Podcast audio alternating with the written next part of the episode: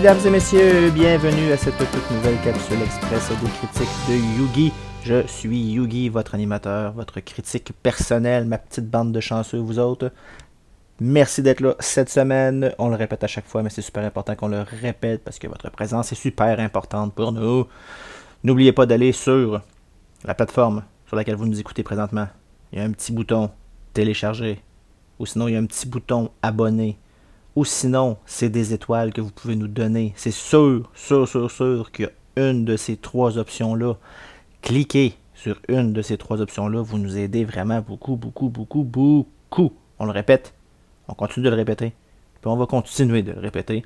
C'est grâce à ça qu'on réussit à continuer notre podcast et à vous présenter tout plein de choses, tout plein de films, tout plein de séries, tout plein de jeux qui pourraient peut-être vous intéresser ou vous éloigner très très très très loin.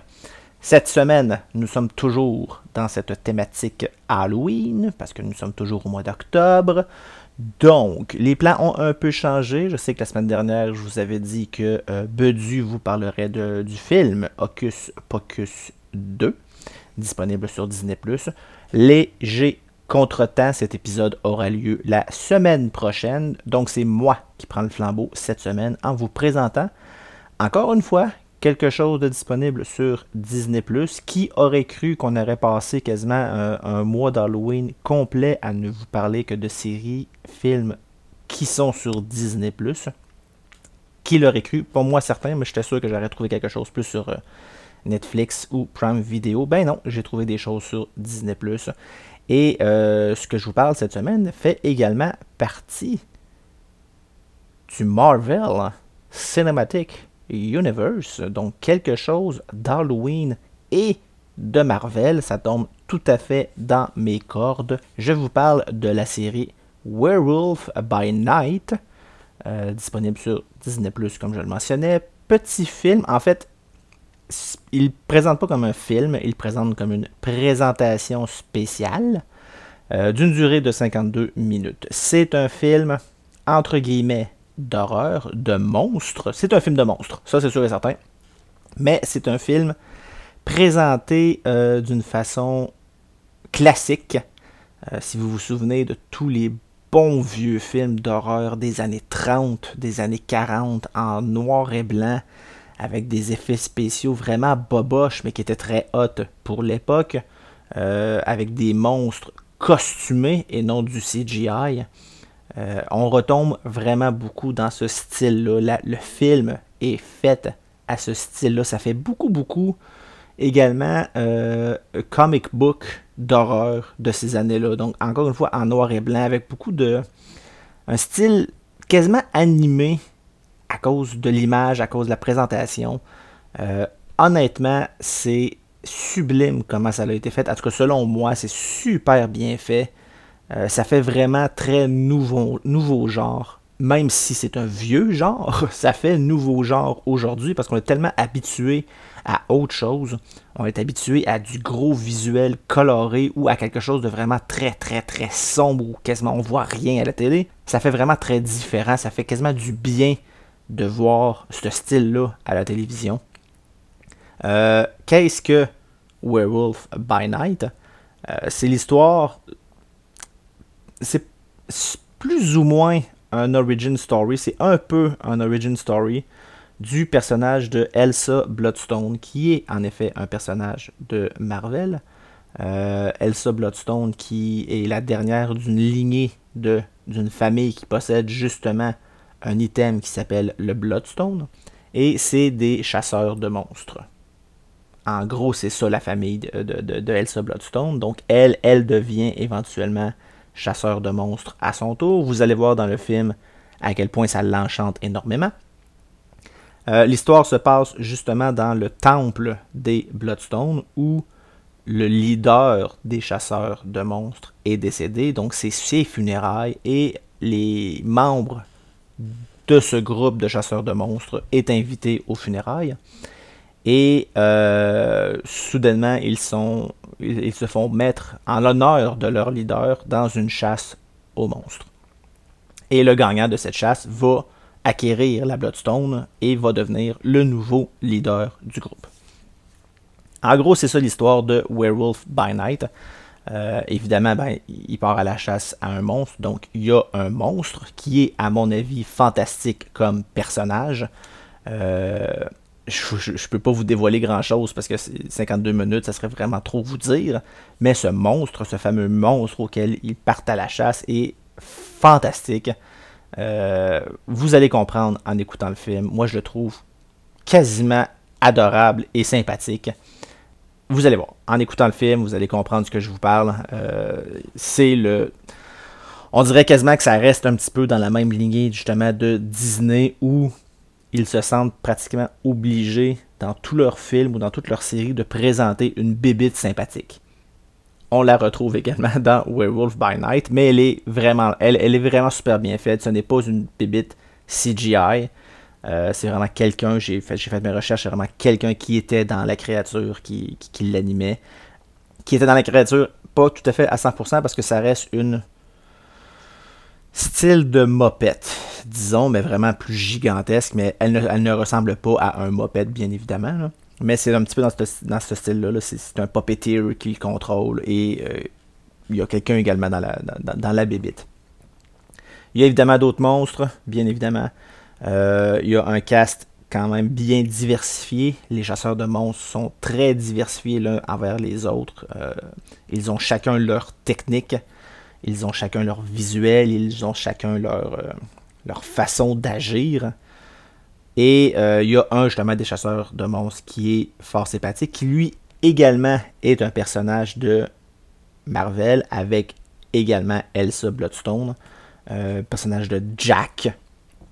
Jack qui est joué par Gaël Garcia Bernal moi, il me dit pas grand chose comme acteur. Euh, j'avais l'impression que c'était la première fois que je le voyais.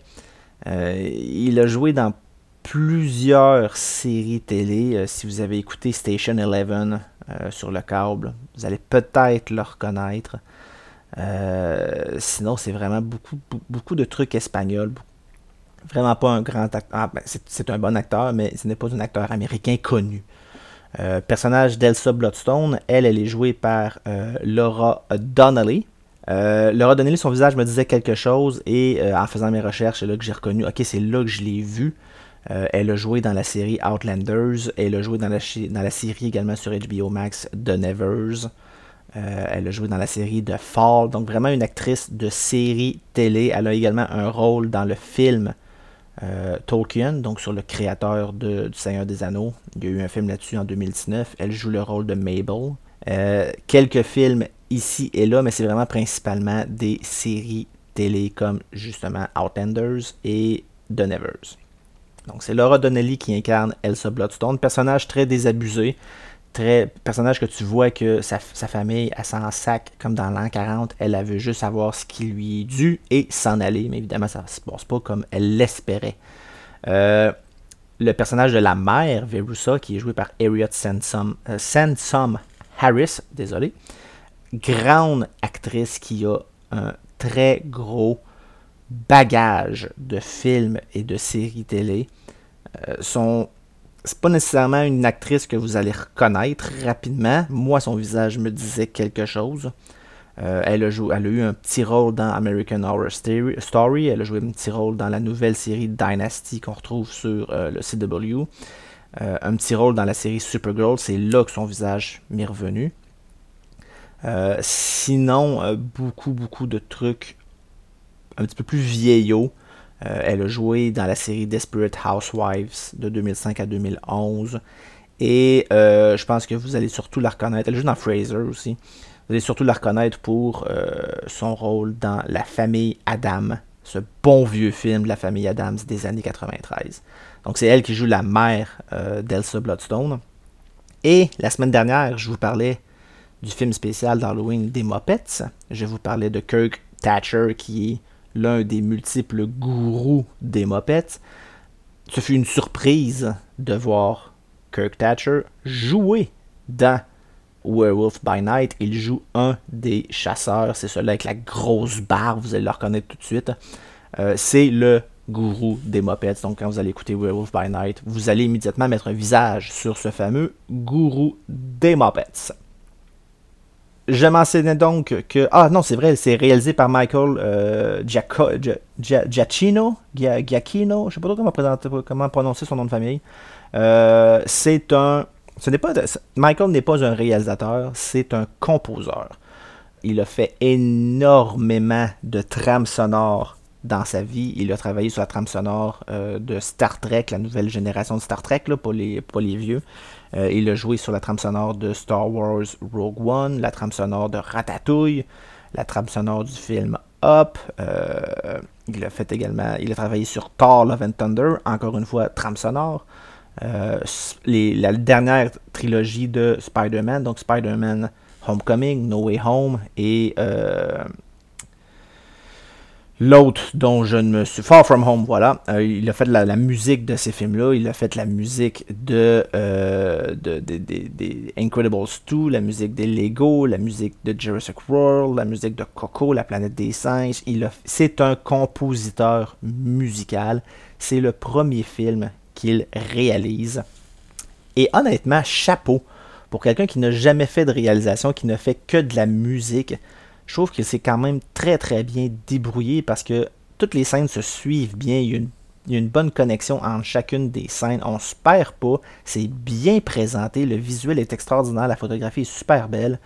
Euh, je pense que les acteurs savaient exactement où s'en aller dans leur jeu grâce à, euh, Michael euh, on va dire Giacchino je pense qu'il a fait un très très bon travail pour une première réalisation. Donc gardez ça en tête. C'est quand même sa première réalisation. Donc non, ce n'est pas un film extraordinaire qui va vous jeter à terre puis que vous allez vouloir réécouter deux, trois, quatre, cinq fois. C'est pas ça. C'est un film que tu écoutes dans le mois d'octobre, dans la période d'Halloween. C'est un film de monstre, style années 30.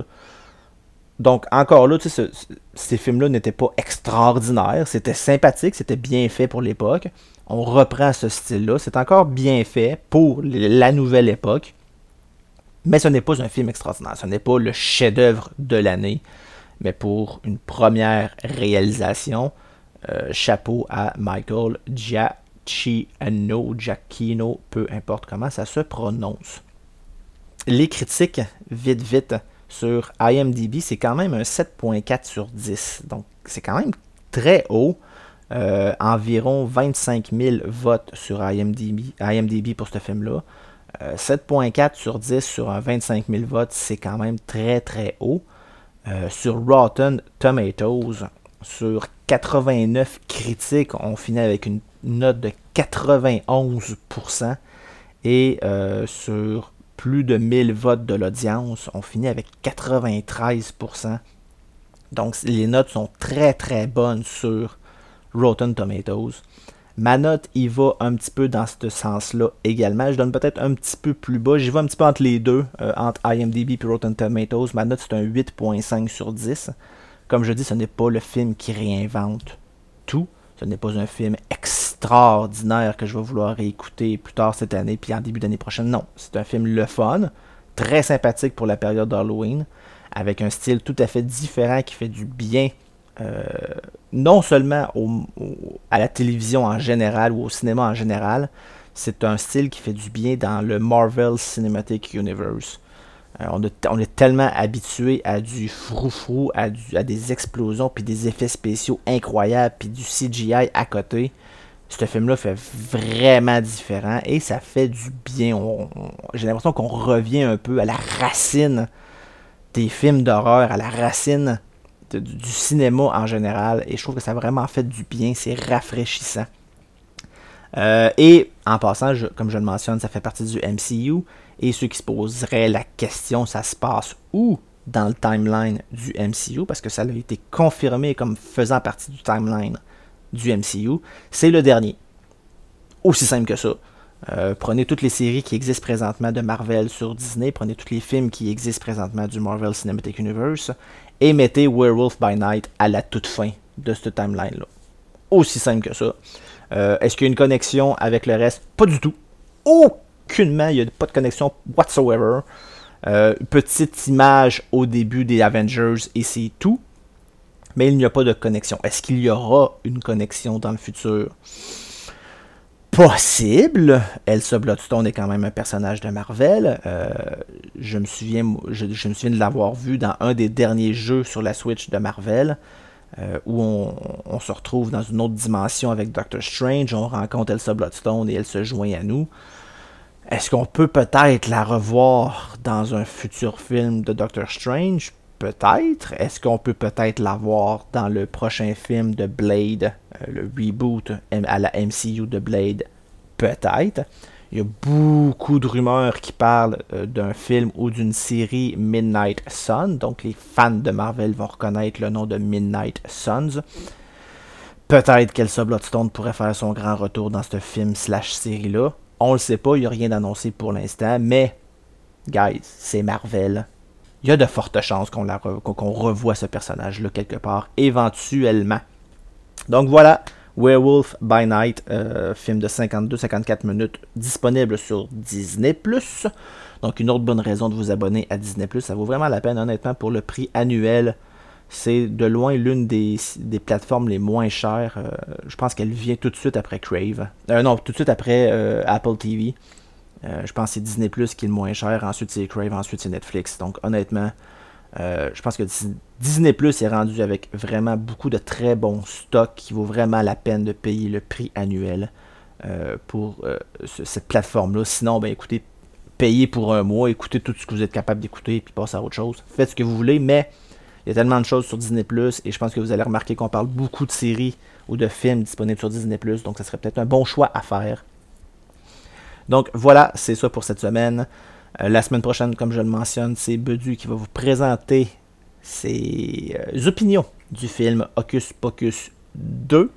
Donc cette, cette, suite surprise de, du film d'Hocus Pocus avec euh, Sarah Jessica Parker et les deux autres noms m'échappent complètement, c'est pas grave, on va vous en parler la semaine prochaine de toute façon. Et ensuite, 1er novembre, émission mensuelle, on va vous faire un beau spécial documentaire. Donc c'est le retour du spécial documentaire. On vous parle de plein. On vous parle en fait environ de 6 documentaires. 3 qui seront disponibles sur Netflix. 3 qui sont disponibles sur Crave. Donc, on vous attend si vous êtes un amateur de films documentaires. Cet épisode-là sera pour vous. Je n'en dis pas plus. Merci d'avoir été là. N'oubliez pas de le faire un petit tour sur la page Facebook, la critique de Yugi, pour tout ce qui s'en vient quand l'épisode sort et si vous avez envie de nous faire des commentaires. Là-dessus, je vous dis au revoir. Portez-vous bien tout le monde. À la prochaine pour une autre critique de Yugi. Ciao tout le monde.